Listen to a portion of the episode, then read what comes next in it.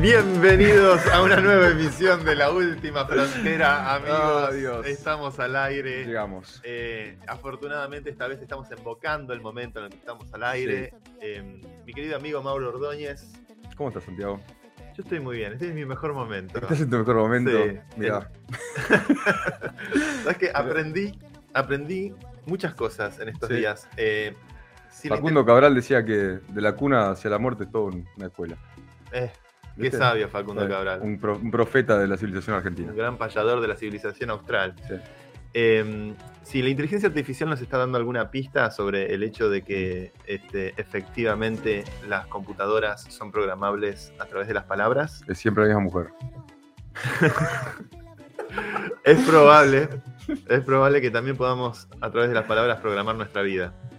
Ok, eso, eso es real, ¿eh? Eso es real. Mm. Por eso es tan importante, y yo encontré, por lo menos en mi experiencia de vida, muy importante escribir, porque al escribir uno le, le da forma a, la- a las ideas, las ideas toman una forma real, te puedes amigar con ellas, alejar de tus propias ideas, cosas que eran certezas en tu cabeza, pueden pasar a ser cosas no tan obvias en el papel. Sí, Y, es, y, ese, y ese uso de las palabras eh, creo que es muy importante. Yo estudié Derecho, es el Día del Abogado, felices días a los colegas, que bueno, yo me recibí, no, no me considero abogado.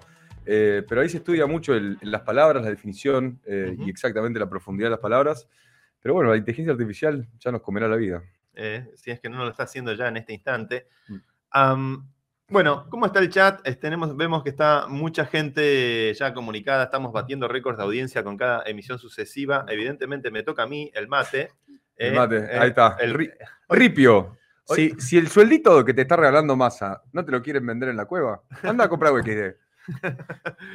Eh, bueno, entremos, entremos al a nuestros amigos de Ripio, a nuestros amigos, los sponsors, este, auspiciantes de Ripio, que tenemos la sección CryptoBytes. Sí, que nos invita un poco a ver, a plantear la idea de cómo es vivir eh, con, el, con el criptodólar o con el, el fenómeno de la dolarización, que es el- lo que se está Mm. comentando cada vez más en la Sí. coyuntura por o sea, digamos. O sea, digamos, o sea, digamos, criptodolarización en un país inestable. Sí.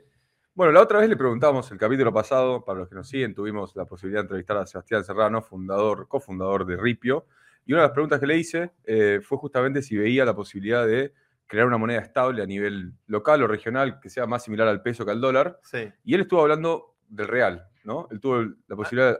Hay todo un debate en Twitter, Mm. eh, ah, perdón, en X. eh, ¿A qué sí Twitter? Basta, basta, basta de ex, basta de ex. Nunca lo voy a decir ex, es Twitter, va a ser Twitter. Acá nuestro invitado, que ya los que siguen se ríen de fondo. Uy, el invitado El- que el- tenemos hoy. Bueno, ya, ya lo tiro acá. El invitado, para, para, Los pará. invitados suelen Pará. estar de mi lado. lo único que digo. Eh, ¿lo, lo- lo decimos o no lo decimos? No, sí, ya sí, lo pero ya lo dijimos, ya lo publicamos por todas las redes. El que no lo sabe, que se la banque. Eh, lo estamos dejando fuera de este, de este lugar porque Eh, Estamos tomando un matecito matecito. en vez de un cafecito. Estamos tomando un matecito en vez de un cafecito. Sí. Eh, pero sí, hoy nos, hoy nos está visitando Damián Catanzaro. Lo sumaremos a la conversación en breve. Eh, un gran talento del software nacional, del Mm. capitalismo tecnológico nacional.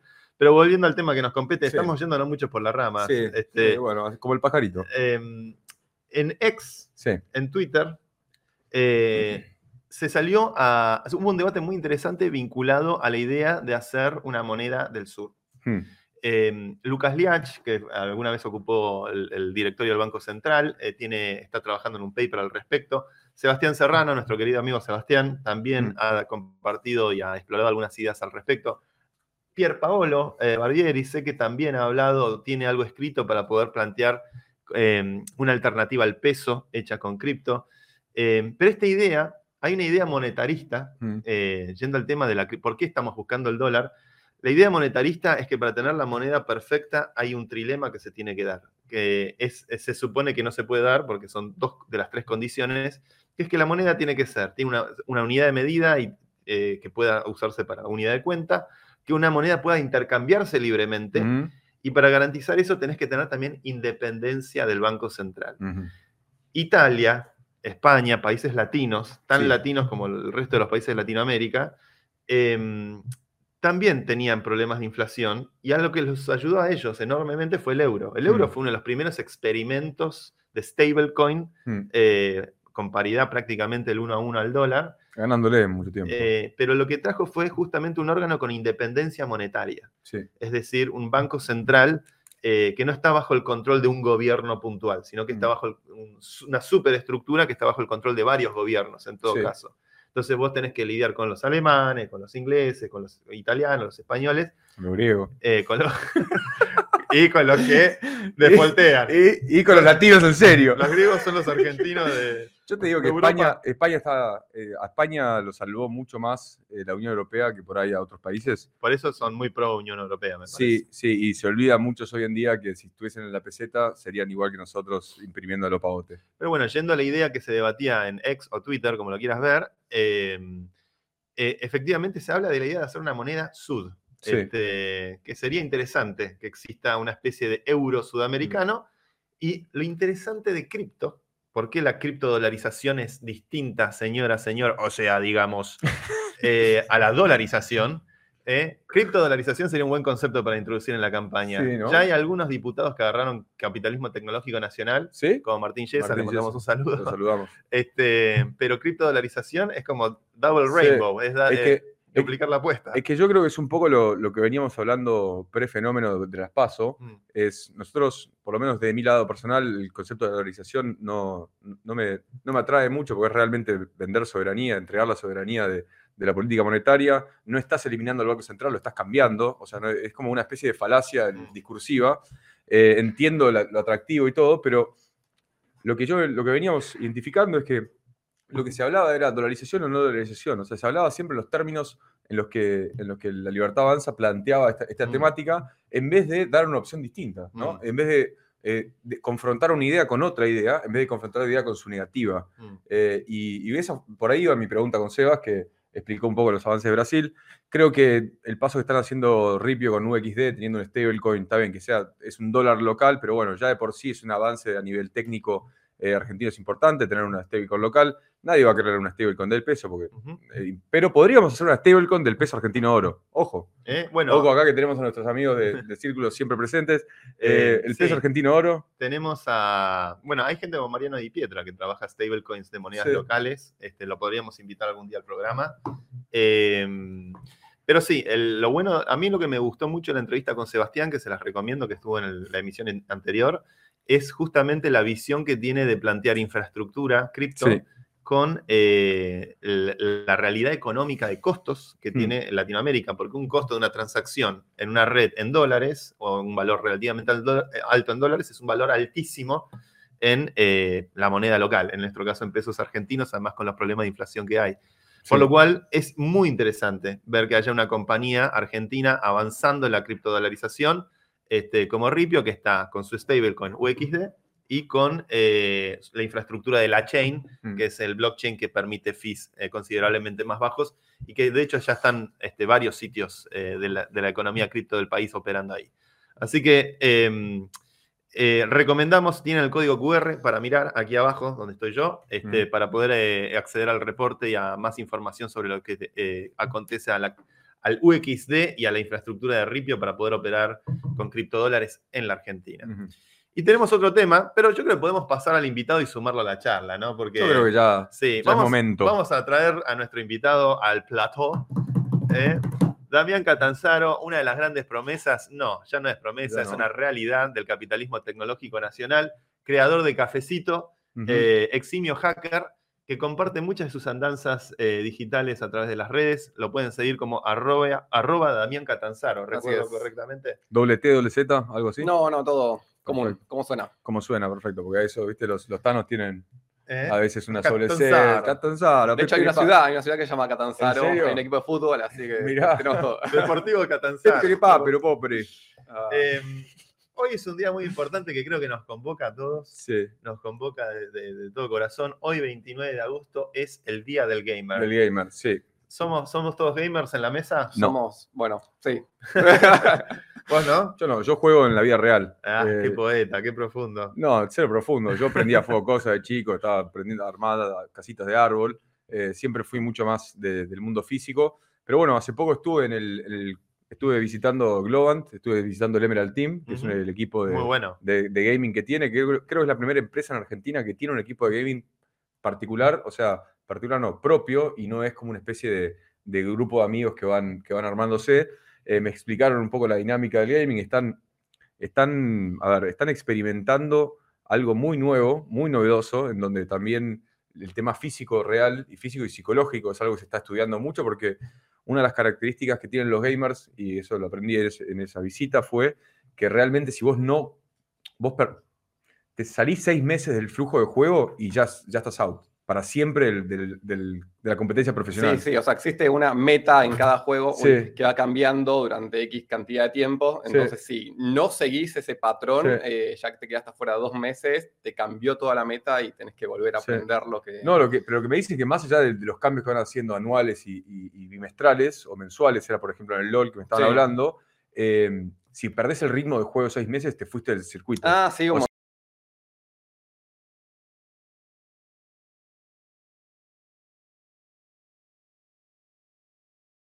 me- me- por sobre todo, me, me- como yo que soy muy de, de, ¿viste? IRL, de la vida real física, eh, digo, tipo, che, estos pibes, ojo con, ¿viste? con el bocho. Sí, y también tiene un montón de psicólogos, pero que en los últimos años empezaron a meter mucho el tema de psicólogos adentro del gaming, Mm. porque perder una partida capaz que ya te tira del 8 para abajo y tenés que seguir jugando tres Sí. partidas más y es como, no, mirá, seguí y vas a ganar las próximas dos. Claro. Y, y influye una banda. Vos que sos eh, LOL, Valorant, Eh, no, ¿qué te jugué gusta? mucho tiempo LOL. Mucho tiempo LOL. Muchísimo tiempo LOL. Mucho tiempo Sí, LOL. sí, sí. Ya lo dejé, pero jugué mucho tiempo LOL. Sí, lo, lo dejé, lo hice como un adicto No, no, recuperación. sí, sí, la gente hace, que... hace tres la años, cuatro días y 25 minutos, Yo te juro, un para- día a la vez. para No, mí, no, es así, ¿eh? el FIFA yo lo tuve que dejar, viejo. Sí, sí, sí. sí. Me Te de retiré, te retiré Eh, del Me City. cansé de ganarte. ¿Sabes qué? Lo, lo que Ya instalé la me narrativa, instalé la narrativa. Lo que más bronca me da es que instala la narrativa. Él lo, acaba de confesar. Busca instalar la narrativa porque sabe que la verdad. Van a tener un partido acá en vivo, traen una La y- chequeando.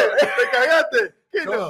Obvio que sí. Partido en vivo. Dale, partido en vivo, vení, dale, vení. Partido en vivo. vení, Y después se va jiu-jitsu. Se acabó esa. No, Jiu-Jitsu, pará. Ah, bueno, Anda con Fran Cada uno con lo que quiere. Anda con Fran Pérez. Ah, Dios mío. Eh, le mandamos un saludo a Fran Pérez.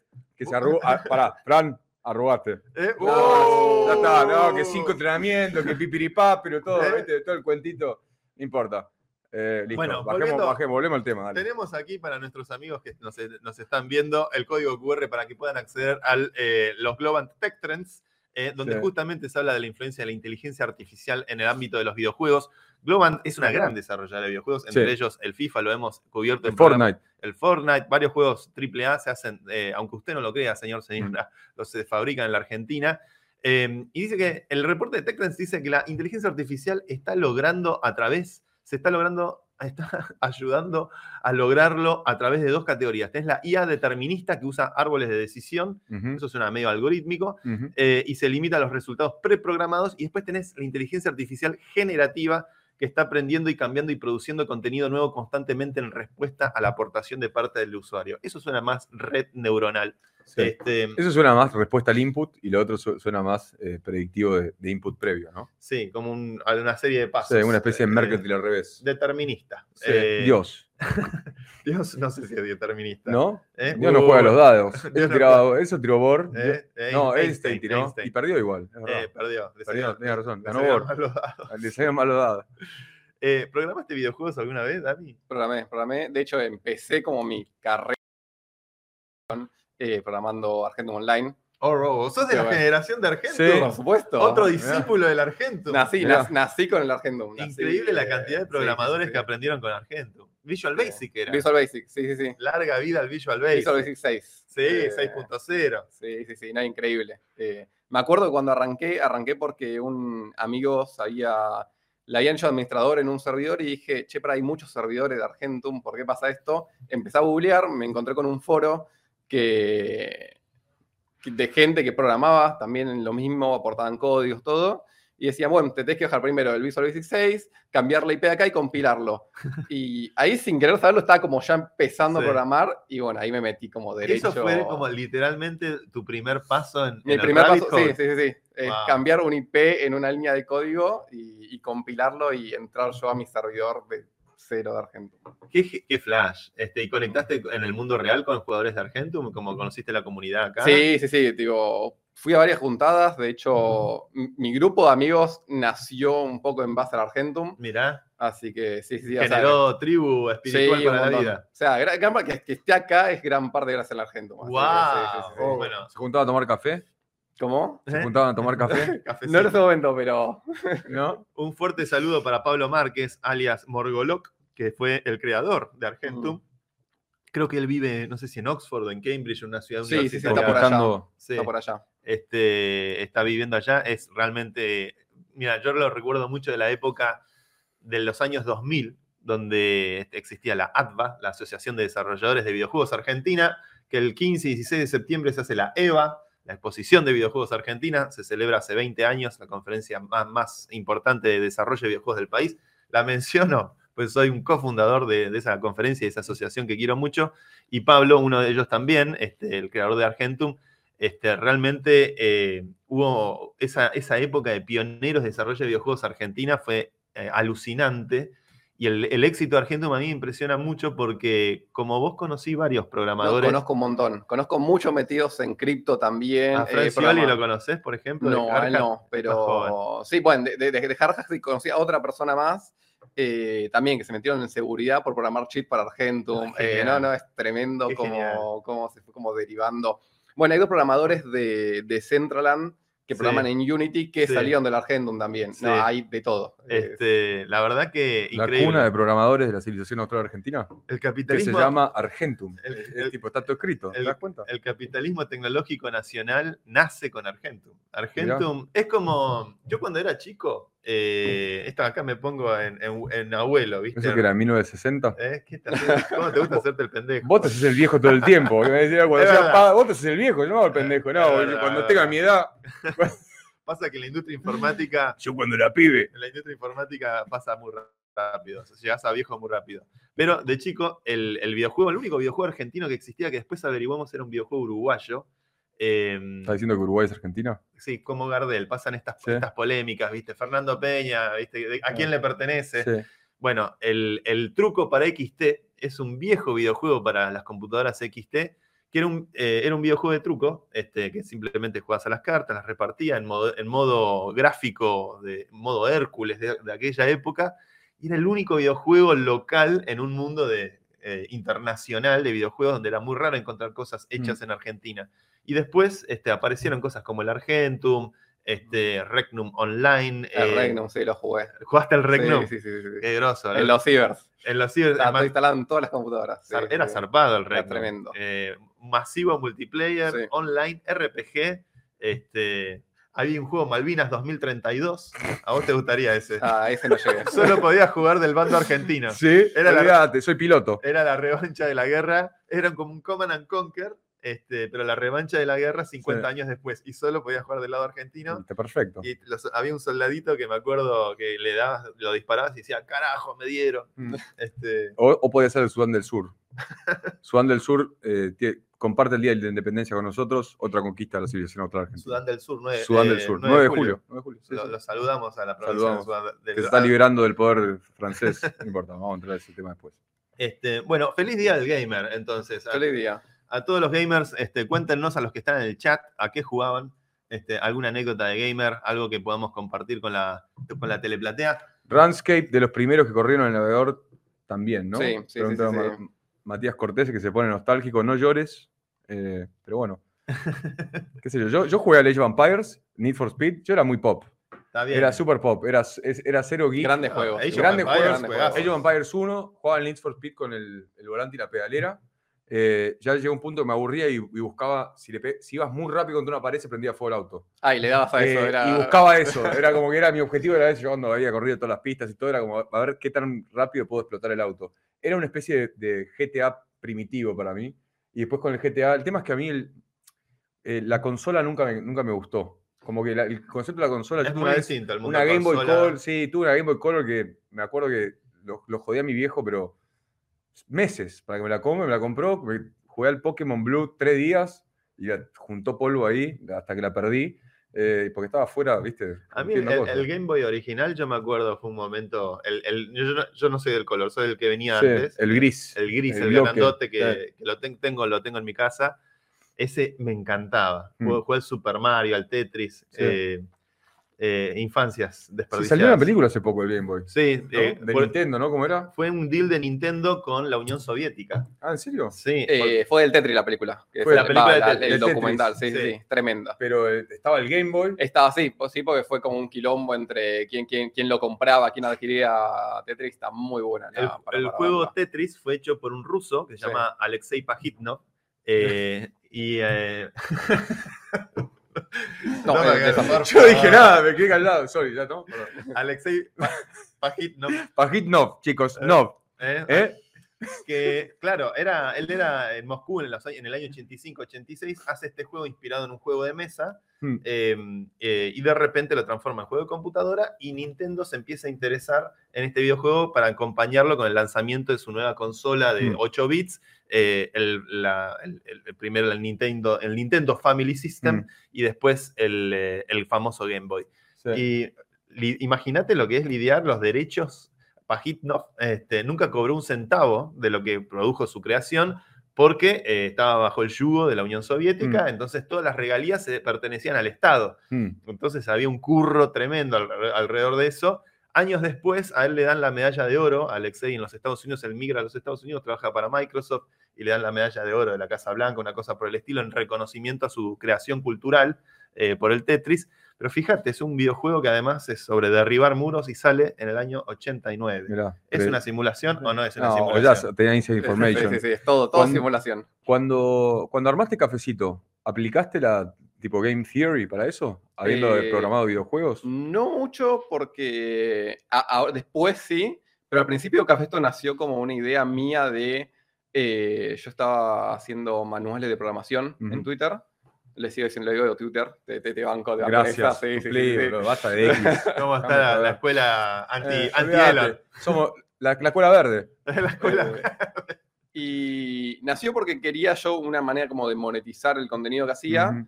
Y fue, empecé a buscar como páginas de afuera, ya existían varias, estaba Patreon y estaban dos en las que me inspiré, que es Buy Me a Coffee y Coffee. Ah, mira. Eh, y hice un, tiré en Twitter diciendo, che, ¿le gustaría tener una plataforma de este estilo? Y empezaron a salir como ideas de, sí, ponele, eh, invítame un feca o cosas de ese estilo. O sea, lo, lo construiste desde el momento cero con una comunidad ebulliciente en Twitter, como con Eh, gente- Era muy, muy chica, una comunidad muy chica, nada que ver lo que tengo ahora, que es una comunidad enorme. Eran un par de personas que me seguían y me- como que empezamos a pimponear y lo saqué en un fin de semana porque ¿Con qué lo programaste? con Node.js eh, y Next del lado de, del- interfaz. sí, del frontend. Muy bueno. Eh, ¿Sigo- ¿Sigue corriendo con la- el mismo código? Sigue corriendo con el mismo código. Se cambiaron un montón de cosas, pero Wow. sigue, sigue Next y sigue con Node. Ey, muy grosso, ¿eh? Yo no sé programar. Capitalismo tecnológico Sí. nacional. Eh, Eh, y- pero sí, to- todo, lo de Game Theory después lo empecé a eh, aplicar en algunas partes para, nada, para que sea como más divertido. De, de- ¿Y sigue siendo un one-man shop, cafecito? Eh, hasta hace poco sí, eh, ahora unía a un socio. Sí. Muy bien. Que de hecho lo conocí por el Argento. Mirá, Mirá. otro milagro del Argento. Yo me perdí algo ahí, ¿eh? ¿eh? Con el per-. No, estando afuera. Tendría que haber estado dentro de una compu. Eh, y bueno, pasaban cosas adentro de la Pasaban compu. cosas dentro de la compu. No Sí. me daba cuenta. Yo veía pajaritos, veía fuego y decía, "Eh, ve por ahí. se dice, a veces se dice mundo, viste que está esta- esta- este debate, los que dicen IRL, in Sí, real life, Sí, y los que dicen AFK, away from keyboard. Sí. Porque el real life también está en el keyboard. Sí, yo, yo digo mundo físico y mundo digital, no digo mundo real y mundo no real, Mm. eh, lo divido en físico y digital. Yo soy del físico. A mí me, me gustaba estar en el campo y, viste, matar cosas. Había un, Eh, había un filósofo francés que decía que no, no es eh, realidad virtual o realidad física, ujú, sino que es la realidad y la hiperrealidad. Porque lo que tiene la realidad, es- toda la realidad es en algún punto simbólica, pero bueno, la realidad textual o la realidad digital es como hiperreal porque es Sí. más cristalino el tipo de símbolo. Es como sintetizada, en- Sintetizada. En, un conjunto de símbolos. ¿Este, este me toca a mí?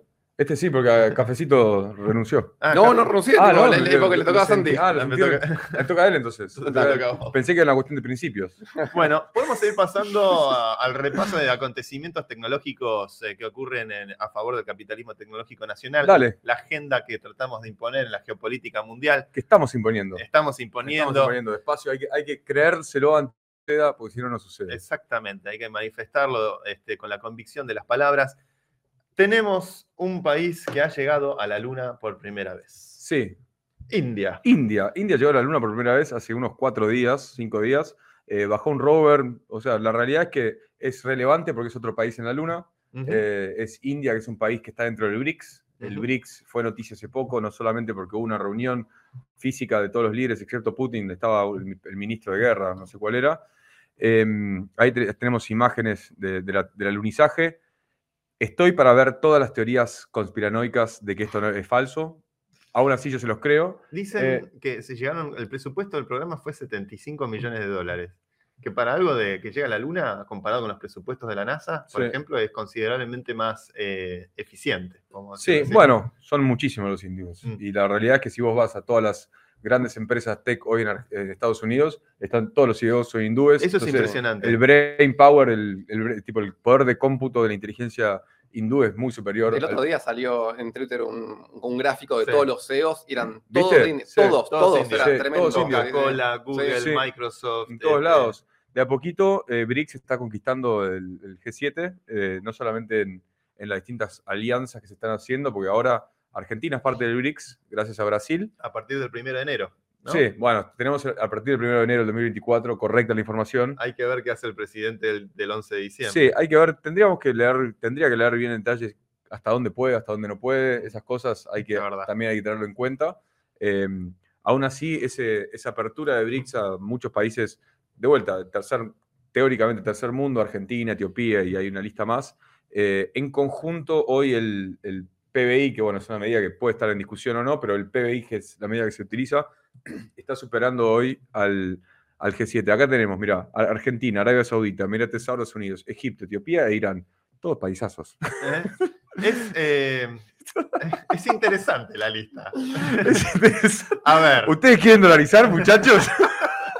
¿cómo está el tema de dolarizar o no dolarizar? ¿Cómo Eh, está? Pero bueno, la realidad, la realidad es que Se dijo de todo esto. A ver, vamos a ser Se- cuidadosos con el se tema. dice de todo. Vamos a ser responsables. Se dice de todo. Eh, Nosotros tenemos, necesitamos ver a Argentina como un ente geopolítico inde- independiente, que es parte claramente de geopolíticas externas. Y como dijo Ornequian, uno puede tener su mujer y el amante, en el sentido de que podés tener como relaciones comerciales con ambas partes sin necesariamente de eliminar una y, y integrarte 100% a la otra. Eh, pero yo creo que es una señal positiva. Eh, sí, creo que la, la idea de la integración ¿no? Este, no está mal, la idea de la integración tercermundista de, la- de estas, de las grandes poblaciones del mundo, Brasil e India, hay que, o sea, una de las cosas que tiene esto es que son países eh, muy distintos entre sí que están tratando de lograr entenderse. Y la verdad es que son culturas extremadamente distintas y en algún punto hasta pudo haber habido eh, un roce, algún roce no muy feliz, como entre Argentina e Irán, por ejemplo. Sí. Eh, pero Brasil es una democracia enorme. India es la democracia más grande del mundo, Sí. e India y China son los mercados más grandes del mundo, eh, eh, Sudáfrica obviamente es el acceso al mercado africano. Acá Brujito dice BRICS igual 8 Copas del Mundo. Ocho copas 8 Copas del Mundo, tiene 5 Brasil, 3 Argentina. es entre, y, Y ya está. ya está. Terminó. Listo. Pero son 8. ¿Te imaginas un torneo de por- eh, con BRICS contra BRICS contra G7? G7. Espectacular. Ganamos. Ganamos. Pregunta. eh, hablando de BRICS, Brasil, ¿Cafecito funciona en Argentina nada más? Por ahora solo funciona en Argentina. ¿Hay planes de Eh, expansión de conquista mundial? Sí, sí, sí. sí. Opa, Eh, la idea es de LATAM. Eh, LATAM. Con lo último que implementamos, que son los pagos internacionales para Argentina, eh, nos abrió toda la posibilidad de expandir a un montón de regiones de LATAM. Así que vamos a empezar. Todavía no tenemos definido cuál va a ser el, el próximo. Capaz que México, Ok. pero. Por tamaño de mercado. Sí, por tamaño de mercado más que nada. Y sí. es por. Y también la, a ver, la- culturalmente estás. ¿Se hace el análisis cultural sobre el desembarco de este tipo de. Yo me fijo que competidores en realidad. Ok. ¿Qué hay en esos lugares? Si hay algo parecido o no. Y hasta ahora no encontré nada del tamaño de cafecito. Y una cosa que, que que- dijiste que te quiero preguntar, porque Twitter sacó, hace- hoy aprobaron que Twitter puede ser medio de pago y puede usar cripto dentro de la plataforma. Vos hablaste del medio de pago. eh, ¿Qué usarías como medio de pago internacional? O sea, ¿podrías, ¿podría yo, por ejemplo, vender mis servicios o vender mi propuesta eh, por cafecito a México y cómo lo cobraría? Eh, no, bueno, eso está en Stripe. Stripe ya se encarga de todo eso. Tiene algo que se llama Cross Border Payments, Perfecto. donde vos le seteás la moneda de cada lugar Y ellos reciben, por ejemplo, en México reciben eh, en pesos mexicanos, en Argentina en pesos argentinos y así. en- yo teniendo mi cuenta acá en Argentina, eh, tengo mi cuenta argentina en pesos, soy local, producto, producto local, Sí, ofrezco mi servicio que puede ser consumible solamente vía digital en México. sí, Ellos pagan en México pesos a Stripe y Stripe me baja pesos a pesos. sí. bueno, pesos Eh, a sí, pesos. eh, es medio complicada esa parte porque Sí. se te especifican al oficial, Ok, entonces perdés toda la conversión del dólar. ok. Así que para Argentina es medio una cagada, pero para todo el resto va, va a UXD. 10 puntos. ¿Hacemos la, la cuenta de la última frontera en cafecito? Yo casi la armo. Pero Ah. el tema es que, ¿qué vamos a vender? ¿Eh? ¿Qué, qué vamos a ofrecer ahí? Y bueno, a- empezamos a inventar eh, algún show privado. Sí. Lo que sí tenemos, una cosa, Dami, eh, y esto lo abrimos, eh, en este estudio que estamos utilizando y vamos a utilizar solo dos fechas más, calculo, porque después vamos a tener novedades para contar. Eh, acá al lado, a ver si me ve la cámara, ahí hay un sillón. Ok. Hay un sillón de tres personas, mirá. A ver. Ahí está yendo Ordóñez a mostrar un sillón de tres personas. ¿Vos lo ves? Acá, Lo veo. lo que me gustaría hacer, eh, para los que no me escuchan, me papá, no importa. Eh, Eh, Ordóñez se fue a mostrar un sillón. un sillón. Hay que explicar Ordóñez. Ahora yo vendo muebles, chicos. ¿eh? Es muy cómodo, tiene dos años de uso, eh, no me importa. Eh, nos gustaría que estas dos semanas que viene, ese sillón esté ocupado por tres personas. Ah, eso me gustó. No, Ah, buena. bueno, por ahí va. Podemos, Eh, eh, bueno, te- te- te- ey, eh, ey, ¿viste? Yo te digo, vos tirame una idea y yo te la transformo en, me en gustó. una cosa Eh, concreta. loco. cobramos entrada para venir ¿Eh? a. Cobramos cafecito para, Cobramos un cafecito. para sí. venir a ver la última frontera. Sí. Y de paso no- nos costeamos el estudio que tiene sus costos. Mm. Este, no, está muy bien, me gusta. Eso es No. una mentalidad emprendedora. Sí, che, bueno, me gusta lo de, lo de México, me gusta que se, se- se- se abra. Eh, y bueno, seguimos con las noticias. Voy- ¿Intentaron comprarte cafecito alguna vez? Eh, intenté venderlo en un momento sí. Sí. Eh, y nada, lo, bajé la, la- la venta por a temas personales y lo, lo seguí creciendo y mejor que la bajé porque ahora vale 10 veces más y creo que sí un montón. No hay, no hay Eh, mal que por bien no venga. Claro, sí. sí, sí, sí. Qué tan Pero- malo es lo malo si se transforma en algo bueno. Pero sí, posiblemente en un futuro capaz que me gustaría venderlo. Sí. Sí, sí. Eh, y este, venís muy bien. Si son solamente dos, este, realmente es impresionante lo que han logrado. Además, es un producto que se ha instalado mucho en la comunidad local Sí, y Estados Unidos tiene su versión también. de todo el mundo, todo el mundo. Este, mm, entrevista Ah, esto es buenísimo. Tucker Trump. Yo soy fan de Tucker. Eh, vamos a decir, eh, yo creo que ya ha quedado muy demostrado incluso en la Argentina con la última elección electoral, donde básicamente el movimiento de las redes dominó por completo Mm. el movimiento de la vía pública, de la televisión, de los medios tradicionales. Las redes mandan. Estamos en la época de las redes y si Los memes mandan. los memes mandan y si usted, señor, si usted, señora, no sabe construir candidatos para la era de las redes, no va a ganar la elección. Este, estamos realmente ante un fenómeno global muy importante y mencionamos la entrevista de, eh, de- de- de Tucker y de Trump porque eh, ese mismo día ocurría el debate. Sí. Ocurría- El, el debate del Partido Republicano. El año que viene hay elecciones en Estados Unidos eh, para elegir a cada candidato de cada partido. Hacen debates, se hace una elección interna algunas pasos. Es, es como más o menos las pasos, pero un poquito más amplias. Y hay un debate enorme. Y, y Trump dice, loco, yo tengo el 52% de la intención de voto y estos quieren que yo vaya en sus condiciones. Esta, Lo, Esta, básicamente. lo interesante es que fue eh, la entrevista de, de Tucker y de Trump fue hecha al mismo tiempo y Sí. transmitida por X. Por X, por, sí, por X. Sí, porque dice Tucker on X, hay que respetar eso. Es Tucker on X, y lo interesante es que tuvo 300 millones de views comparado contra los 50 millones Wow. de, de views que tuvo Fox. Es una locura. Es una locura. Es una locura. locura. Ahí, sí. ahí está clarísimo. eh, Realmente, bueno, Trump es claramente también un fenómeno muy grande de las redes, obviamente con un legado Sí. enorme de televisión y medios. Y es buena la entrevista, ¿eh? Eh, Él le hace preguntas picantes. es divertido, Tucker. Sí, Yo es- coincido que tiene un producto muy bueno. Tiene un producto muy bueno porque realmente fue siempre tipo escarbando don- por fuera, ¿viste? Siempre fue empujando el límite de la narrativa mediática tradicional, legacy media, siempre fue queriendo tocar temas o por lo menos poner perspectivas que no se permitían y, y le preguntan tipo, ¿che, vos crees que Jeffrey Epstein se suicidó? Claro, las, O sea, pregun- las preguntas. preguntas no que haríamos paran. todos. eh, entró. Entró de una, Sí. pero se le pregunta con cara de póker, ¿vos crees? Y, y Trump dice, bueno, no, y dice, bueno, yo sí, ¿viste? Esa es la Es lucha, esa es la lucha de Elon. Esa es la lucha de Elon. Bueno, pero está buenísimo. Ahora Tucker está eh, empezando a hablar, está teniendo conversaciones para entrevistar a Putin. Sería muy Eso interesante. sería espectacular. Sería muy interesante. Eso, ahí, para eso sí pago un cafecito. Lex, Friedman se mandó a- en un momento a hacer un viaje, pensaban Sí. que le iban a atender la puerta. Sí, porque complicado. hablaba ruso. Porque hablaba ruso nomás. ¿viste? No, yo hablo ruso. gente, No sé ni cómo hacer. ¿Qué pasó con el avión? Uy, lo revoltearon. ¿Lo voltearon? Lo revoltearon, sí. Bueno, estamos hablando del, del jefe del grupo Wagner, que el, el avión cayó en picada. Hoy probaron por rastros de ADN que era él, así que ¿En está, serio? sí, está Ah, esto no confirmado. lo sabía. Sí, fue, fue justo hoy viniendo para. Ah, yo pensé que ya estaba tipo probado del primer día. No, que- siempre se supo, Estaba la lista se de- puso a dudas. Estaba la lista de pasajeros. Claro. Ah, pero, claro. ¿viste? Sí. Vamos a hablar en serio. Toda esta gente está bien preparada. Obvio. Sí, sí, sí. sí. No. No, chao. Tipo, eh, Claro, invisible. no, sí, sabrán, ¿viste? No, una, una cara, un cuerpo, un escopetazo en la cara. Sí, sí, sabrán. Eh, bueno, lo mismo con ADN probaron que es él, así que está Prigozhin. Prigozhin, el jefe del grupo Wagner, está muerto eh, porque Putin nunca acepta las traiciones. Eso fue buenísimo. Es medio espeluznante, no sé si vieron la conferencia de prensa que dio Vladimir este, a los pocos días Mm. eh, diciendo la cara con la que habla. Vi recortes, pero sí. y, y la, la frialdad y, y- Mm. y decir, bueno, era un, fue un hombre que cometió algunos errores. Sí. Este, Sí, cuando él se cometió algunos errores fue como. Es, lo maté. Lo maté. Es tipo, fui yo. él sabe que él prácticamente el mundo entero está, piensa que fue él. Yo, para mí, para mí él sabe que fue él. eh, no, le, no le tiembla el pulso. eh, y creo que es un tipo que está manejando su, su poder político, eh, poder estratégico, político, geopolítico de una manera muy superior a lo que está haciendo el. el- ¿Sí? Por ser, por ser violento. no por ser violento, porque Por, primero, por la asesinar periodistas. primero la geopolítica es violenta de por sí. Es ¿eh? violenta de por sí. Porque si vamos a hablar de Afganistán, de Siria, de Yemen, nos podemos poner no, para los no, lados. pero, Pero na- digo- no, la doble vara moral tampoco. No, pero- estoy hablando de moral. Yo estoy hablando que está en el ajedrez de Sí. lo que es la geopolítica, que se utiliza la muerte, que se utilizan grupos de, Sí. de- de impacto, que se utiliza la violencia, se- utiliza la razón, eh, son tipo piezas en el tablero. Mm, No, no estoy defendiendo.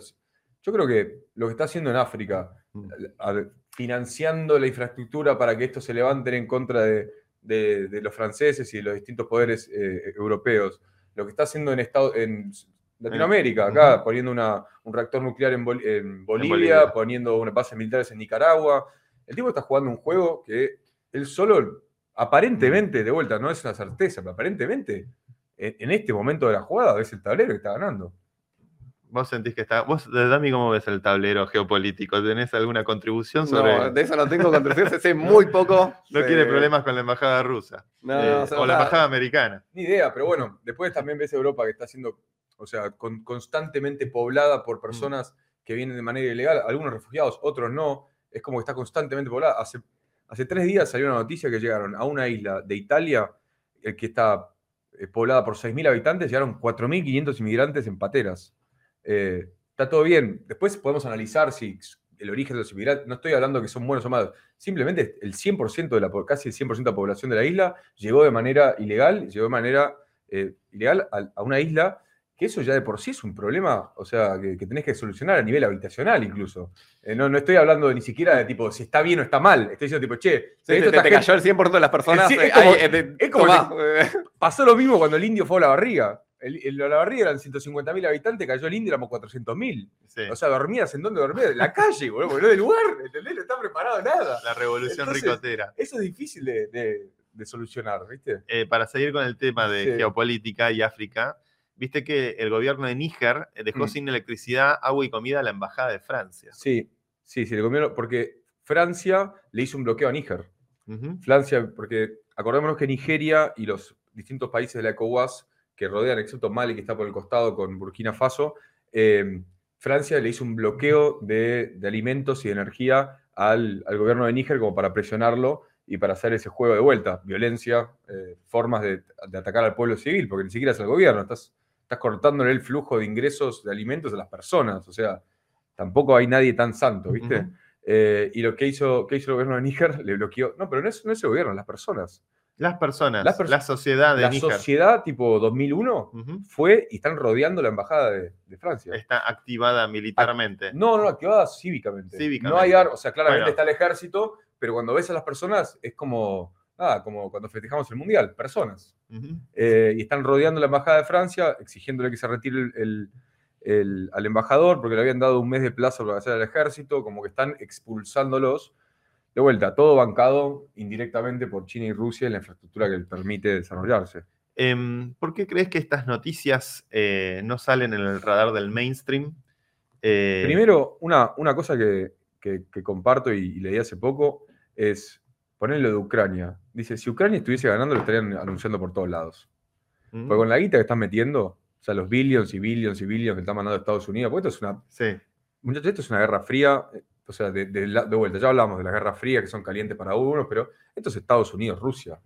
Es. NATO, que es Estados Unidos, contra Rusia, OTAN. OTAN, perdón, eh, utilizando Ucrania como proxy. Y la realidad es que si, si realmente estuviesen ganando como están, la cantidad de propaganda que estarían haciendo, no- o sea, nos daría, Lo pasean- apagaríamos la tele. Lo pasean mucho a Zelensky por todos lados. Por todo sí, pero por la red carpet. por la red. No, no por la red carpet de Moscú. todo, ¿Eh? o sea, no, por, por esa no, por esa por Claro. esa no vuelve. qué picante Eh, está. pero mm, me perdí la pregunta. No, iba al punto de, por- volviendo un poco al, al tema Tucker y Trump, este, y del hecho de que una transmisión en Open, eh, perdón, en, en, en X eh, Sí. logra 300 millones de views contra 50 millones de views en el debate por Fox News, Sí, habla de un cambio muy importante de la comunicación de los Mm. medios de, de- de- de libertad, la libertad de expresión que hay en Internet, eh, desafiando un poco los canales de comunicación tradicional. Eh, y recientemente una demanda de Mm. Elon Musk a Open Society, sí, a Soros. a George Soros. Anda vos que es mío. ¿Eh? No, ¿qué va a ser amigo mío? ¿Qué sí, boludo? No, pará, te estoy jodiendo. Eh, voy un paso antes porque me interesa preguntarte a vos. Con toda esta dinámica nueva que está planteando por ahí X, eh, Twitter y, y- y Elon Musk con, viste, cambiar los canales tradicionales de, de consumo, Sí. eh, Cafecito es, un una manera de, de vuelta, de monetizar directamente tu, tu servicio, tu producto, dentro, de, dentro del espectro de, productos, servicios que, que ofrecen los individuos en Cafecito.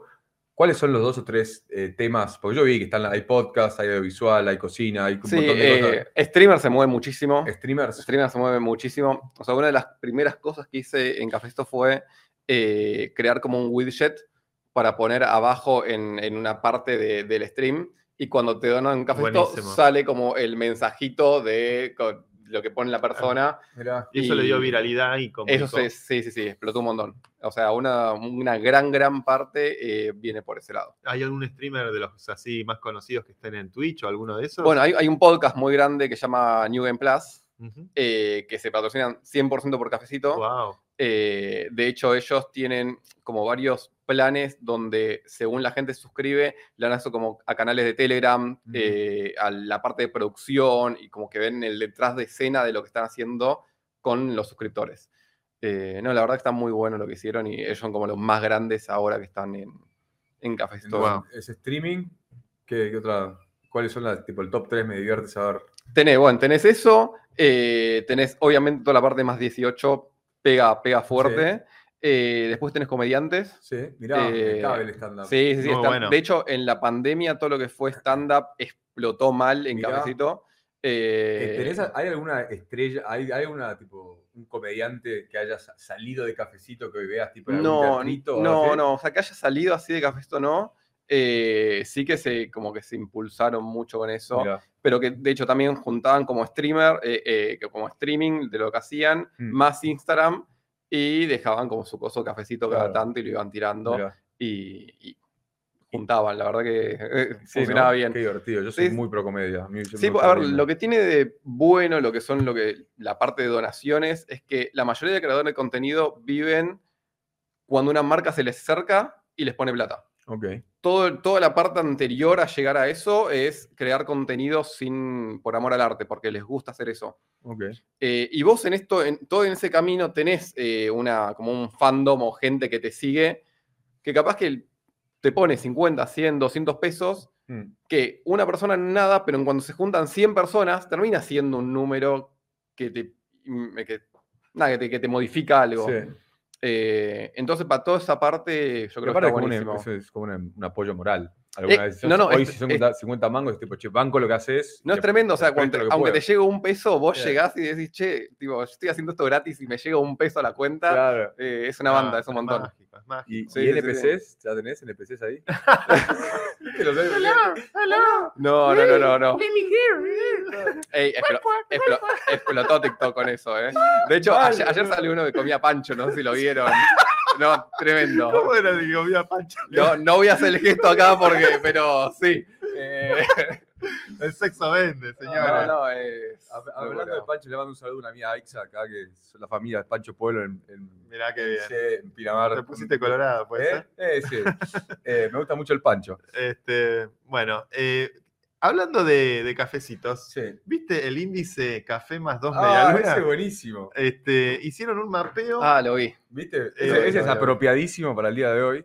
Eh, hicieron, bueno, tíralo, tíralo. No, no, es un mapeo a toda la ciudad de Buenos Aires, barrio por barrio. eh, un par de antropólogos, podríamos Sí. decir, que fueron básicamente a pedir un café Ahí más está. dos medialunas por todos los barrios de Buenos Aires y generando un mapa Mm. Este, que ayuda también a ver las diferencias en los precios de consumo que hay en los, en en los diferentes barrios de la ciudad.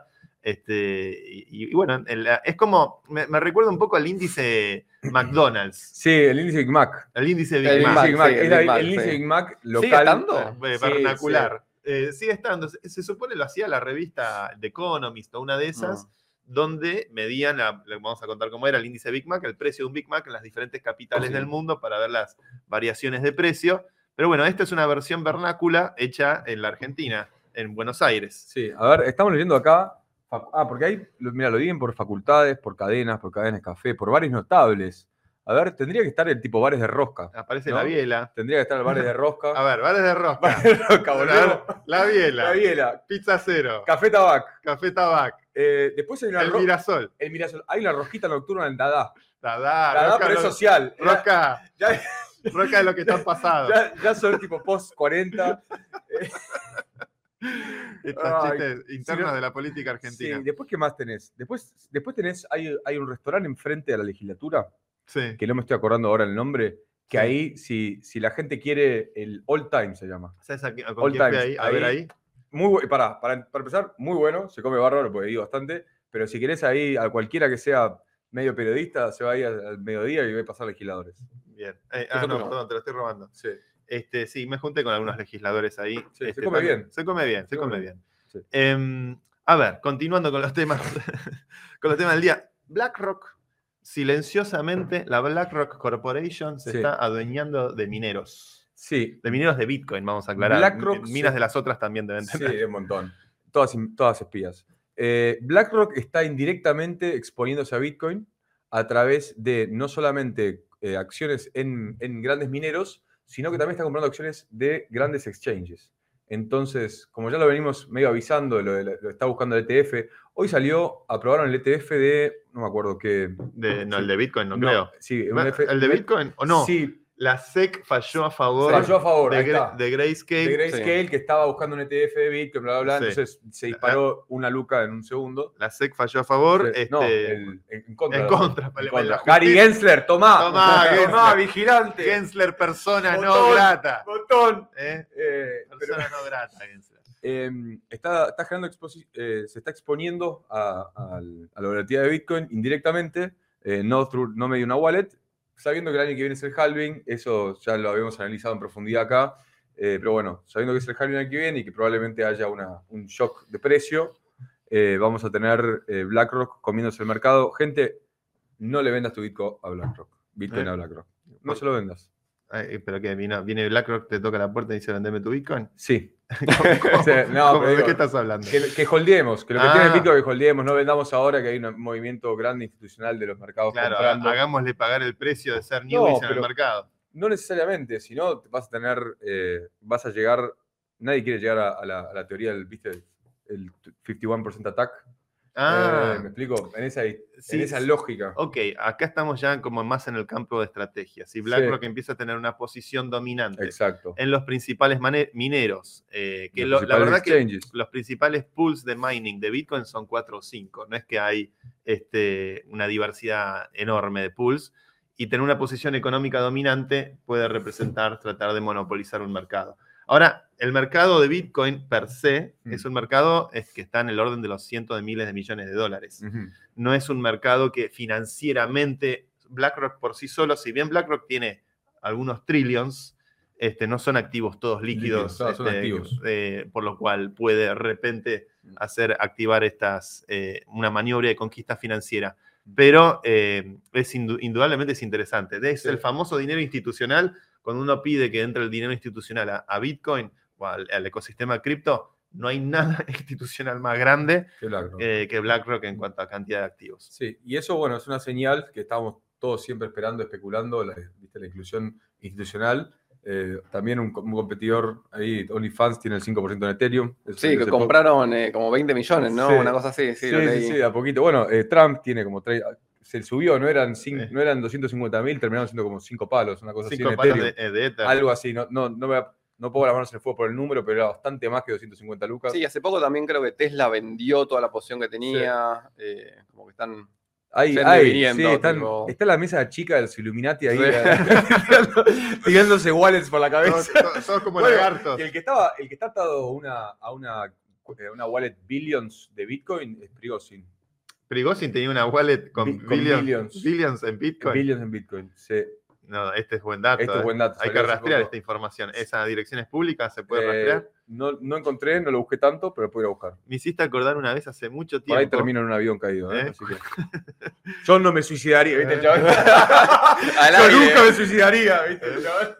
Acá se dice Natacha haitear. Uy, ¿querés entrar por ahí? No, no. Los- ¿eh? lo- lo- No, el- no entremos ahí, me terminó el, hablando- iPad, el iPad de Natacha. Eh. Natacha, héroe nacional. este, Pizzagate, etc. hablando de eso, Wikileaks, Wikileaks en su Sí. época eh, fue famoso cuando les cortaron el chorro los de PayPal, las tarjetas de crédito para recibir donaciones. De hecho, fue uno de los primeros pumps que tuvo Bitcoin en aquella época, porque empezaron a aceptar donaciones en Bitcoin. Sí. Eh, y nosotros, cuando digo nosotros, digo Democracy Earth, hace muchos años, hicimos un rastreo sí. de todas las donaciones a la dirección pública de Bitcoin eh, que tenía Wikileaks. sí. Esto te va a gustar a vos. A ver. Eh, vos podías ver por la- algunas wallets como blockchain.info, las, las primeras, las, la- blockchain.com era en esa época, como esas wallets, podías ver eh, el- en algunas transacciones que se hacían a través de la web, quedaba registrada la IP con la que se hacía la transacción. Entonces podías más o menos inferir de qué países venían las donaciones en Bitcoin a Wikileaks. ¿Y sabes qué Mirá. de qué países venían las donaciones, las A ver. principales donaciones a De? Rusia. Por Por supuesto. supuesto. Por ¿Te das supuesto. cuenta? Estás jugando un 4D check que nosotros ni vemos. ¿Y sabes de quién más también? Vimos ¿Eh? el donante ¿De más grande, ¿sabes quién era? Peter Thiel. Peter Thiel. Mirá. Sí. Mirá, eso, es- Eh. eso es más que interesante. Uh, eso eh, es. eh, eh, eso, es eso es Trump. eh. Es Trump. es que Trump, boludo. Peter Thiel es, el, Es el Aurnequian- primero, es, es el de Trump. Por eso fue el primero que salió a decir, tipo, este va por ahí. Ahí va por ahí. Ojo, eh. Ojo, ojo. Así que, bueno, ¿cómo está el chat? A ver, ¿qué nos Bueno, contando acá tenemos a Marcelo Piñataro que nos dice saludos desde Portugal. Los escucho mientras hago gimnasio. Aguante bien. el deporte, aguante el deporte Aguante siempre. el deporte, aguante ¿Vos el deporte. algo, Dami? Sí, eh, hace, hice 8 años de CrossFit. Mirá. Llegaba a decir jiu-jitsu y No, se, se no, no. pudría. Acá, boludo. Se. No, y ahora estoy con fútbol. ¿Con mucho fútbol? sí. ¿Pero jugando o una vez por semanita? En No, juego tres veces por semana. Ah, jugás. Ah, Claro, bien, bocha. sí, porque, porque todo bien, muchachos, pero jugar al padre una por semana no es eso deporte.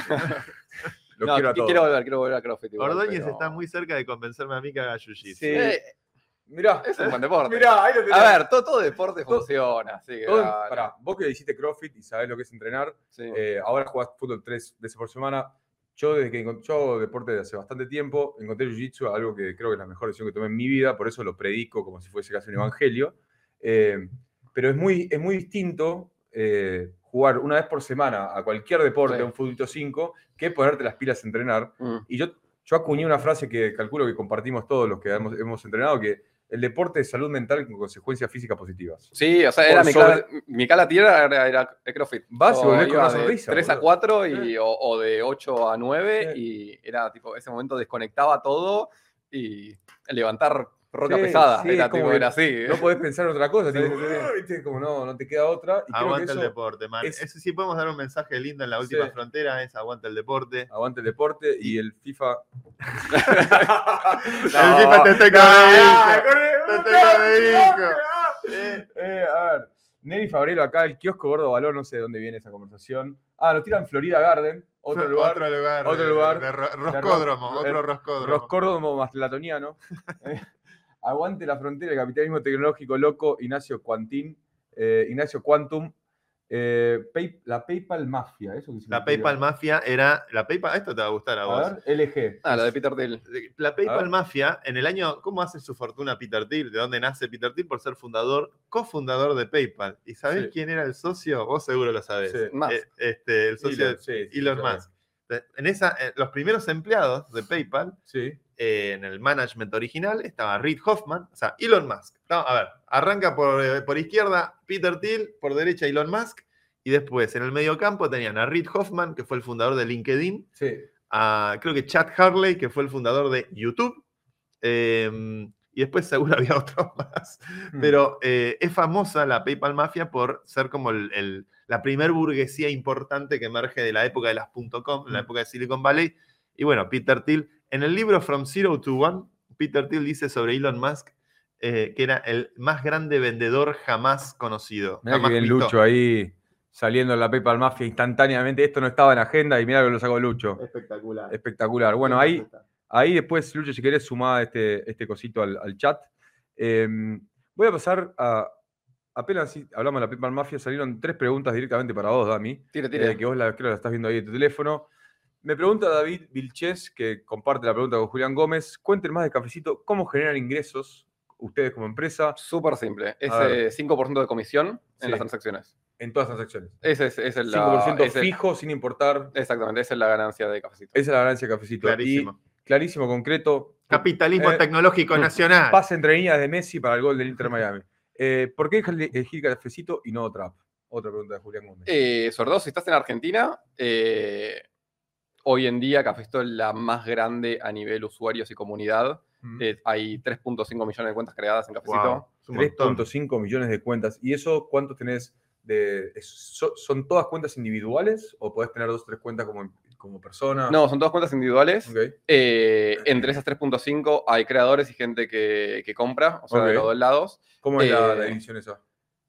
Ponele que de creador de contenidos debe haber actualmente que integraron Mercado Pago, hicieron todo medio palo más o menos. Ok, wow. Sí, sí, es, es Es un bastante. montón. Aparte, lo lo todo lo que son donaciones también se puede donar directamente sin crearse una cuenta. Entonces, si hacemos como el gráfico, seguramente hay muchas más cuentas Claro, hay eh, que, no- que no fueron creadas. claro. Sí, sí, sí. Che, y, y a nivel Eh. de distribución geográfica en el país, eso me interesa. ¿Qué tan federal es Cafecito?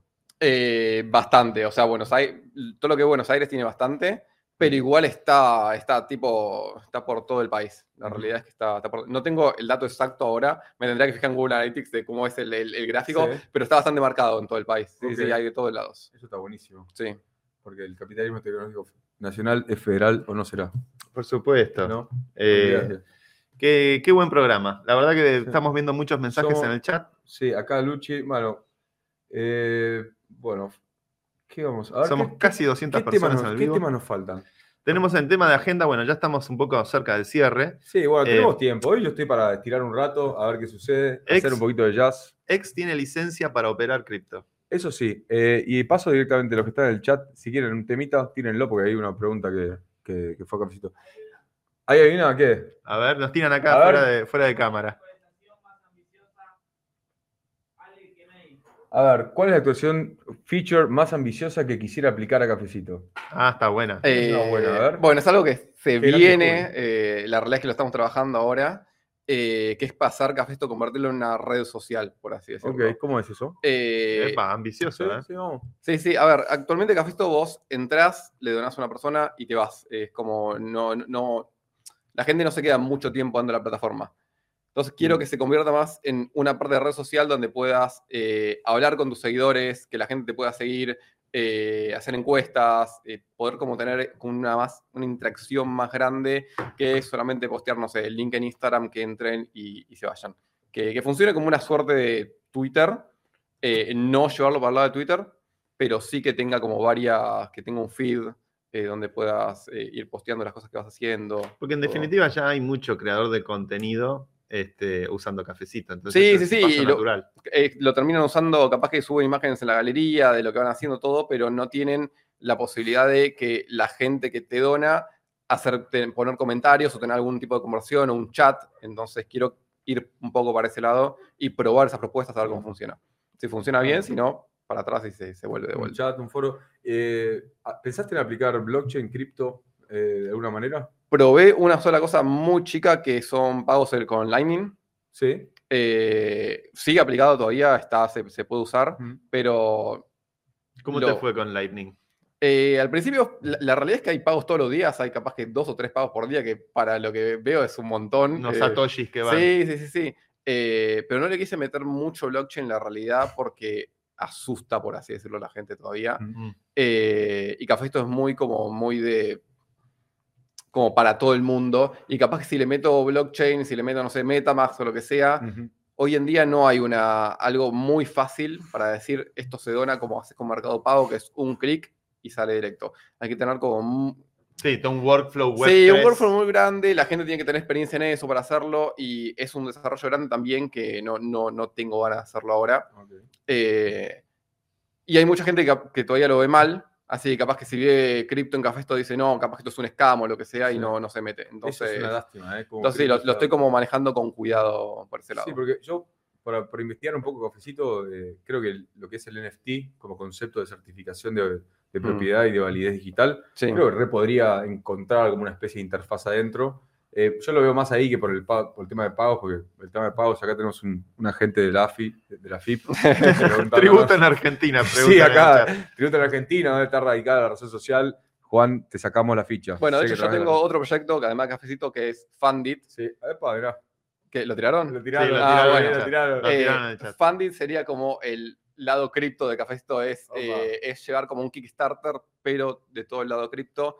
Implementamos NFT para las donaciones. Cuando vos donás, te llega un certificado con. NFT, con una imagen de la, de- del proyecto, todo lo podés ver en OpenSea, donde quieras. Eh, esos son, eh, ¿cómo se llaman? Los Soul NFTs, Sí. que se- te pertenecen a vos y no se pueden... eh, SBTs, que son no transferibles. no transferible, exactamente. Es un NFT que, que lo tenés como para demostrar la donación, pero no lo puedes transferir. Solamente muy eso. Eh, Bueno, le puedes vender tu alma al diablo. claro. y nada, después en Funding tenés como diferentes tipos de proyectos, eh, los que son por tokens, donde vos eh, aportás cierta cantidad de guita y te devuelven un token, o por proyectos como, como que es Kickstarter, que tenés diferentes tiers de, para hacer, no sé, un X cosa. Eh, y lo que tiene de bueno, que es por, por lo que hicimos con, con la blockchain, es que cada persona que dona tiene un poder de voto adentro del proyecto. Como una, cada proyecto es como una microdAO, por así decirlo. Entonces, el, en cuando se llega a X cantidad de dinero, se le libera por parte bestiado y el creador del proyecto tiene como, objetivo, como obligación subir updates de lo que va haciendo. Muy si en algún bueno. momento deja de subir updates, los mismos inversores pueden decir, che, esta persona desapareció con el dinero, crear una propuesta y reclamar los fondos que quedan de vuelta. Muy bueno. Es como tenés una especie Eh, de fideicomiso o una suerte de, de- de arbitraje. Claro, entonces, Eh. tipo, no es que le liberás tipo el 100% de los fondos, tomás estos 100 mil dólares, eh, desaparece. Te vamos largando de a poco y vos tenés que mostrar que estás haciendo algo con ese dinero para que los inversores mismos no te corten el chorro de lo que estás haciendo. Che, Dami, yo me acuerdo que a vos te conocí eh, porque habías hecho como la primer eh, API mostrando eh, usuarios que usa- se, se registraban a Proof of Humanity. Sí, ¿Te acordás? Sí, Era sí, así sí, medio hacky, las primeras cosas, tipo, bueno, a ver qué pasa con esto. Y de repente ni- ninguno de los que estábamos metidos ahí teníamos visibilidad. sí, como con el gráfico de lo que se iba registrando, estaba bueno. Em, ¿Estuviste viendo cosas de inteligencia artificial? Pues sé que tenés una mente muy curiosa, te metes con todas las tendencias tecnológicas. AI, ¿estuviste mirando un poco todo ese fenómeno? Eh, a ver, eh, ChatGPT es mi día a día, o sea, está es mi compañero de trabajo desde el día que salió, eh, lo bien. empecé a pagar y dije, esto es increíble. Muy bien. Eh, ¿Lo usás para programar? todo el tiempo, sí, sí, sí. sí. ¿Tenés Copilot? Tengo Copilot, de hecho uso dos, tengo Copilot, que Mirá. es en, en Visual Code, y ChatGPT para como el, el patito de goma que le preguntas cosas y, te- y este te responde. Así que... Mirá, qué sí, bueno. sí, sí. ¿AutoGPT llegaste a usar o cosas como No, más? lo vi, eh, pero no lo probé. No lo probé porque tenía que poner la API, poner los tokens y todo, no, no terminé probando. Pero vi que era una locura lo que, lo que se podía hacer con eso. ¿Lo re- reemplazaste esto por, eh, o sea, usás más ChatGPT que Stack Overflow o buscar Google? sí. Sí, de hecho vi un gráfico el otro día que empezó a bajar el uso de... Lo, que lo Stack habías tirado vos en Twitter, Sí, ¿puede sí, sí, sí. Eh, empezó a bajar un montón el uso de Stack Overflow. Mucha gente me dijo que también se debía que se pusieron como más la gorra de Stack Overflow en los comentarios, como que estaban cerrando post. y- Uh, sí, como que empezaron a hacer un poco... de-. Sí, empezaron a hacer como un poco de quilombo ahí y nada, ChatGPT se lo, se lo comió vivo.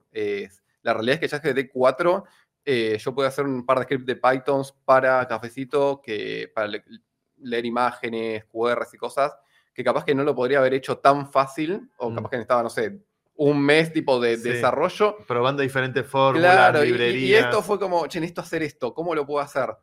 Me tiró una Increíble. base y yo con esa base empecé a laburar lo que quería hacer y en un par de días ya tenía tipo un código recontra complejo hecho que capaz que no, no lo hacía de otra manera. Eh, Pro- es- ¿Programás mayoritariamente en Python hoy en día o No, todo en Node.js. eh, Node.js? Sí, sí, sí. No, lo que hago en Python son más que nada script, lo que es con estar, eh, TensorFlow, reconocimiento de imágenes, Claro. y eso, eso sí con que es para lo que está hecho y funciona Claro. muy bien, pero todo lo que son servidores, Claro, APIs, Node. eh, es todo Node, sí. Em, qué interesante, ¿eh? La verdad que, bueno, eh, es increíble el impacto que tiene la inteligencia artificial eh, en la disciplina del desarrollo de software y esto recién empieza. Sí, sí, sí, recién arrancó y ya es una bomba. Es una bomba. ¿A, a dónde crees que va? ¿Hacia dónde conduce esto? ¿Qué, si tuvieras que extrapolar los próximos cinco años de, de desarrollo de software o de programación, ¿cómo ves evolucionando esto? Eh, uf, es una buena pregunta porque no.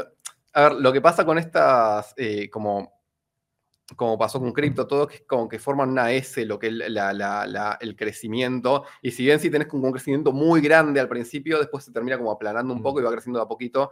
Así que capaz que en los próximos cinco años seguimos viendo cosas, pero es como más lento. No vamos a ver un GPT-5 que rompa todo lo que es el 4. Capaz que sí. Capaz que pasa. que sí, ca- capaz que pasa. sal- hay que ver Claro, qué tan grande es el salto. Claro, capaz que termina pasando y, y- y no lo vemos porque no, no, no- no llegamos a pensar. Yo jamás me imaginaría que pudiera existir algo como GTP eh, GPT-4. Mm, Tipo, yo lo veo hoy en día y digo, esto es, es magia, es literalmente magia que estar sí, es escribiendo algo así y que te responda de esa manera. Eh, así que no sé, sé que lo, lo van a usar mucho, la- las empresas lo van a terminar usando mucho. De hecho, hace una semana lo de OpenAI sacaron algo que se llama eh, Fine Tuning, pero con, eh, directamente con ChatGPT, que con GPT 3.5 creo que el turbo. Y esto le permite a empresas particulares poder tunear ese modelo tan grande de ChatGPT de GPT bueno. 3.5 para sus necesidades. O sea, Entonces- haces un tailor-made eh, AI. Claro, exactamente. Solamente con lo que vos necesitas y te va a responder cosas mucho más acertadas. De hecho, el Fine Tuning insistas un montón, pero ahora lo pusieron en este modelo y lo haces tipo con un par de, de queries y cosas adentro de. Me de recuerda un poco a, bueno, ahora hace poco vi que Meta sacó Llama 2, una librería Sí. para hacer el Large Language Models localmente dentro de una computadora o, o dentro Sí, conectado lo tengo que probar todavía, no lo probé. Sería similar a eso, ¿no? Porque yo lo que imaginaba con, con cosas Sí, los Large Language Models es como se llama o se denomina estos modelos estilo GPT, con mucho contenido, entrenados con mucho contenido lingüístico. Eh, imaginaba que eso servía por ahí para hacer una AI tailor-made o aco- acostumbrado o ayornada bueno, es que va, va a terminar la pelea entre ellos dos. Claro. Entre- sí, sí, entre- Esa es la gran batalla, será Meta contra, contra OpenAI versus Google también. Meta imagino. está metiendo en un montón de, de- tiene un montón de lados, la Qué, realidad. qué que- disrupción grande sí. la de Meta. eh. Sí, la, sí. de, la de, bueno, todos, todos los participantes. Con el golpecito en la mesa. ¿Yo estoy golpeando la mesa? ¿Eh? No, no- Ah, el chat. Ah, no Me tira. me dijiste así, yo pensé que había problema de audio, perdón, perdón. Producción. Julián, Com- no te compórtese. de Libertadores, por favor. ¿Eh? Uh, Sí, no, pero bueno, eso es ver. tema aparte. No, acá Juan Francisco, que era el, era el agente de la FIP, quiere colaborar para después cobrar los impuestos. ya, Juan, ey, ey.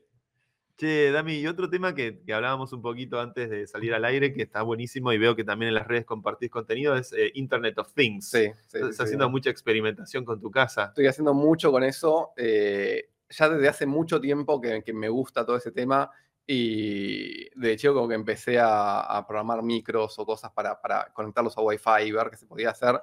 Y hoy la realidad es que está explotado el mundo de eso. Hay un montón de. lo- todo lo que es la marca Sonos, por ejemplo, tiene, un montón de, de- de aparatos chiquititos que los conectas o directamente a, a- a una llave de, de luz o a una térmica. Bueno, lo que compartí el otro día es una térmica que te mide el consumo eh, y podés ver tipo exactamente cómo va variando el consumo en todo el día. Excelente. Eh, Eh, no, está- Dividido por verticales de qué es lo que consume qué.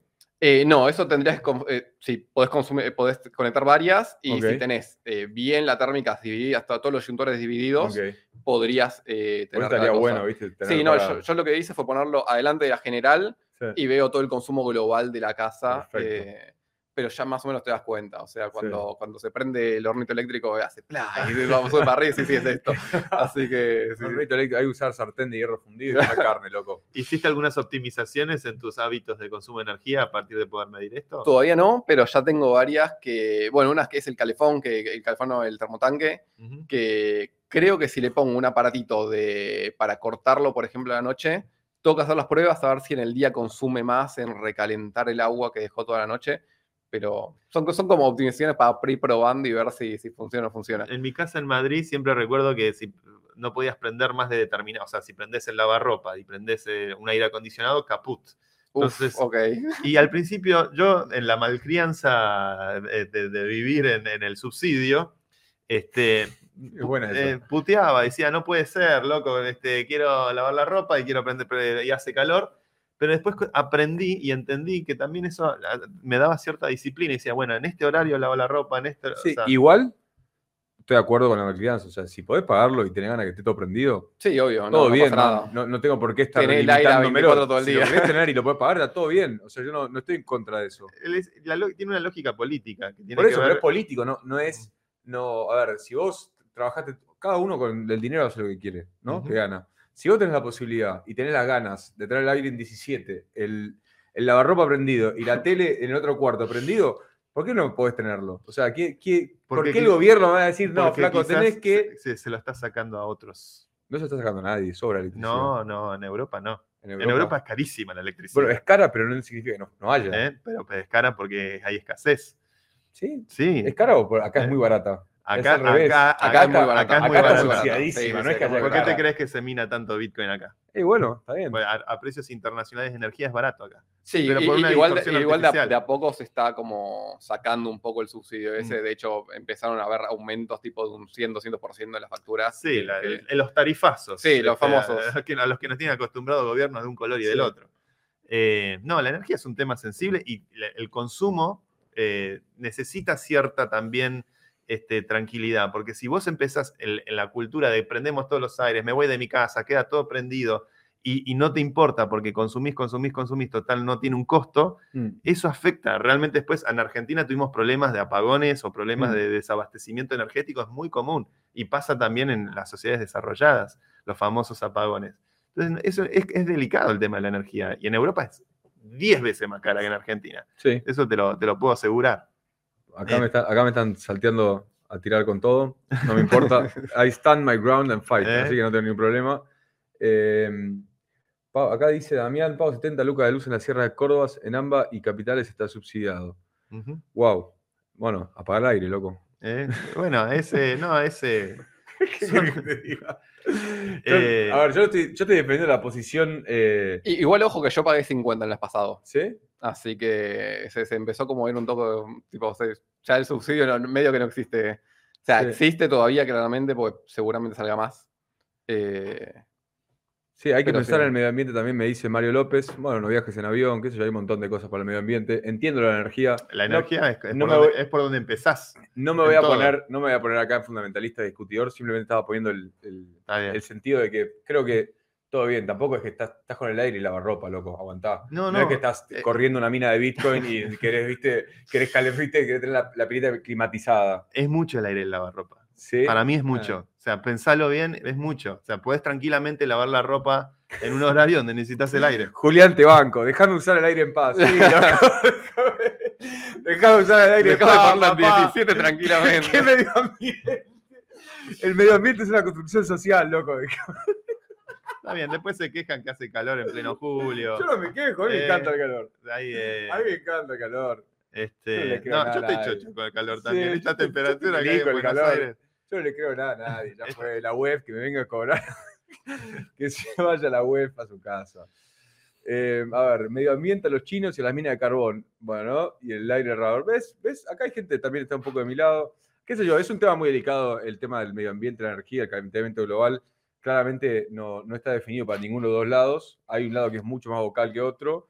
Y yo estoy más del lado de tipo. Estoy, a mí me, me preocupa más la basura que el calentamiento global. O sea, me preocupa más que estén los ríos todos contaminando de basura y de plástico y qué sé yo, que no, se va, se va, se va a inundar el planeta Tierra y no les creo nada en eso. Pero la basura sí, ¿viste? Los, los tipos riachuelo y los ríos y ríos que van metiéndose al océano y las grandes manchas de plástico en todo el océano, eso me preocupa profundamente más. Todo, me parece. Es la Sí. casa de todos. Bueno, viste que cada uno tiene sus Pero es la casa de todos. Es, es- es realmente. fratelli tutti, ¿no? Es Fratelli Tutti. La casa de todos. Es la casa de todos. Este, hay que cuidarla en todos los aspectos. Sí. Em, bueno, ¿cómo venimos? ¿Cómo está el chat? El chat se puso El chat se puso con esto. se, se, se triguerió para todos lados. Acá tengo a mi amigo Acá la, Julián. clave, acá la clave es triggerear para aumentar la audiencia. Es un viejo truco. Eh, la gente que a mí me putean lo de mi ley, lo de la casta, los de un lado y lo del otro. Sí. El objetivo es ese, señores, es que ustedes sean triguereados. Sí. El triguereo, que convoquen a más gente, que se suscriban. Como, eh, como Stolbizer. Yo ya gané. ¿Te acordás? ¿Te acordás? Stolbizer. Qué vieja. ¿Dónde estará Stolbizer? eh, no che, sé. pará. Hoy tuvimos un montón de personas mirando. Todos los que están en el chat, suscríbanse. Dale, no sean es un es un clic y Eh, ya. clic. No y- gasta más energía cliquear que no cliquear. Ya estuvieron acá consumiendo internet y todo. Ayúdennos. eh, estamos en 8. 8600. 8600. Ya dije que a los 10.000 hay fiesta. Y empecemos a convocar, a invitar a teleplateístas para que Eso- nos vengan a la jornada. Eso Este, podemos empezar a invitar. Sí. eh, podríamos sortear un. Podríamos invitar a, a Neri Fabrelo. Estás invitado. Neri Fabrelo es VIP. Es VIP, vos vení. eh, acá tira, no sean botones, suscríbanse. ¿Cómo no vas a estar invitado, Neri?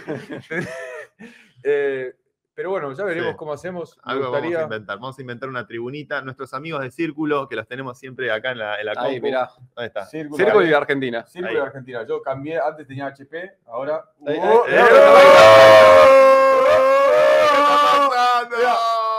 Argentina es un círculo vicioso. Ay, what the You know what is- ¿te acordás eso? Bueno, Eh, la nueva somos la nueva televisión, somos Somos- la, la- la nueva tribuna, este, un punto de vista de, de expresión diferente a todo, que toca los temas de geopolítica contemporánea. Sí, y que no nos animamos a, a tirar opiniones. Eh, Ordóñez, ¿usted cómo la está pasando? Ya la pasó bárbaro. Eh, ¿Quedaron algunas preguntas en el tintero? Eh, acá yo también soy VP. Acá, bueno, ya están, ya están pidiendo. No, mira, a ver si. Pregunta para mí. ¿Cómo es el futuro para la nueva generación de programadores que crece con chat GPT de la mano? Es una buena pregunta. Una buena pregunta. Es una buena pregunta. eh, yo creo que va a ser un, es un cambio, es algo que, que- Nosotros antes crecíamos con Stack Overflow, tipo, buscando ahí, y ahora bu- se busca, se busca entre comillas, porque ya te tira un poco más resuelto, eh, ChatGPT. Mm. Pero si los dos pueden resolver el mismo problema, ya, ya está, es, no, no, como que no va a haber otra, otro... ¿Imaginas que la programación en sí termine siendo completamente abstraída como, como oficio? Mm, No creo, la verdad no creo, porque sí o sí necesitas un, como un humano ahí viendo. Eh, el chat GPT o esto mete bugs todavía. Ujú. no, no te puede crear código tan perfecto que salga a producción. Es, es muy difícil. Capa- capaz que dentro de unos años sí. A menos que arranques de cero un proyecto, tal vez. un- si- imaginando por ahí el GPT actual, el 4 no, Mm. pero una versión más evolucionada que tal vez pueda mantener la coherencia interna del Ojo, capaz que sí, ¿eh? Capaz que sí. Eh, yo igual metería una persona, por lo menos, que. Tipo, algo, por ejemplo, que algo que metes en blockchain que mueve guita, yo no dejaría que ChatGPT tipo lo tira así y lo suba a un contrato en Solidity. Porque eso tipo, te vienen por atrás y, y cagaste. Olvidate. Eh, yo le metería como una capa, por lo menos, de una persona que entienda y. Para y Solidity, sepa- seguro que. Sí, sí, ahí sí, peligrosísimo. 100%, 100%. Pero podría servir para auditar en algún punto, tal vez de detectar Eh, vulnerabilidades a más bajo También, costo. a ver, a- hablé con un par de auditores, les pregunté, che, ¿están usando ChatGPT o algo? Y me dijeron, la verdad que no, hoy en día no... No, No satisface. No, no, no. Nosotros tenemos nuestros propios toolings, nuestro propio como flujo para hacer el QA y, y entender cómo funciona esto, pero ChatGPT no, hoy en día, como está hecho, no, no, no sirve. Capaz que te, te- te tira lo más sencillo, un reentrance, algo muy, muy, muy chiquitito. Claro, las cosas Sí, sí, conocidas. sí, pero algo que empiece a interactuar entre varios contratos, un liquidador, esto, el otro, es imposible. No, no, no, no tiene esa capacidad todavía para, para entender un código complejo. Bueno, hemos llegado, hemos hecho ya una, una hora y media de Sí. transmisión. eh, hemos cubierto una gran cantidad de temas. Damián, muchísimas gracias por A haber ustedes. venido. arroba Damián Catanzaro. Arroba Damián Catanzaro. Eh, uno de los grandes valores del capitalismo tecnológico nacional, eh, creador de Cafecito, de Fundit. Veremos, haremos los clips a lo largo de la semana para que puedan compartir con sus familiares y amigos a través de las redes. Mauro querido, un hombre de pocas palabras. No, pocas palabras, poco.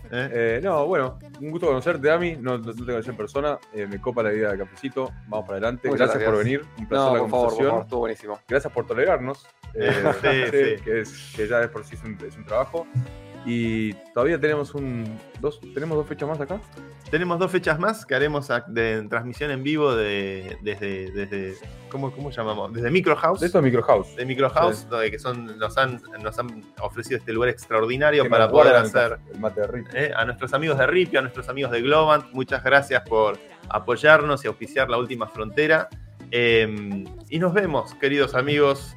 Eh, será hasta la semana que viene donde cubriremos los acontecimientos de geopolítica que son de trascendencia para el mundo, los acontecimientos de la, lucha por la libertad de expresión que se lleva adelante a través de las redes e instauraremos una cultura dominante del capitalismo tecnológico nacional para que la civilización austral del sur siga conquistando el mundo a fuerza de goles. Mm. Cripto, Trapia, Escaloneta para salvar a la patria. Hasta la semana que viene. Nos vemos.